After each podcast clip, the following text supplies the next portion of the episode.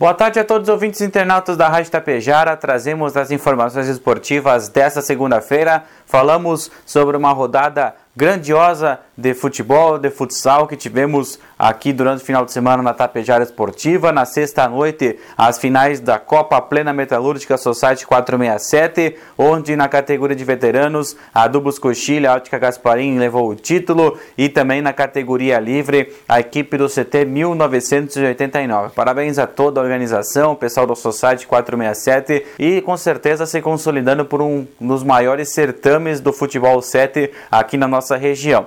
Já também em Santa Cecília do Sul, a equipe esportiva da Tapejara transmitiu a primeira derrota da equipe do Santa Cecília Futsal na Taça Inovar. Um jogo complicado, encardido contra a equipe do Nova Alvorada Futsal. O Santa Cecília chegou até vencer por placar de 4 a 1, porém na segunda etapa permitiu o empate e a virada da equipe de Nova Alvorada. Então, primeira derrota ceciliense em casa pela competição. Já no sábado à noite, Tapejara Futsal empatou em 1 a 1 contra o Fontoura Xavier em Fontoura Xavier, jogo importante na fase de classificação do Gauchão Série B de futsal. Agora Tapejara recebe o Soberano no próximo sábado aqui no ginásio em Tapejara com transmissão da Tapejara Esportiva. Lá de Vila Lângaro tivemos as emoções das três finais dos veteranos no feminino e na livre masculino do Campeonato Municipal de Futsal lá de Vila Lângaro. No veterano, melhor para a equipe do Galos de Rinha. No feminino, a PF Aliança campeã e na livre, a equipe dos Amigos da Terça. Mais um campeonato de alta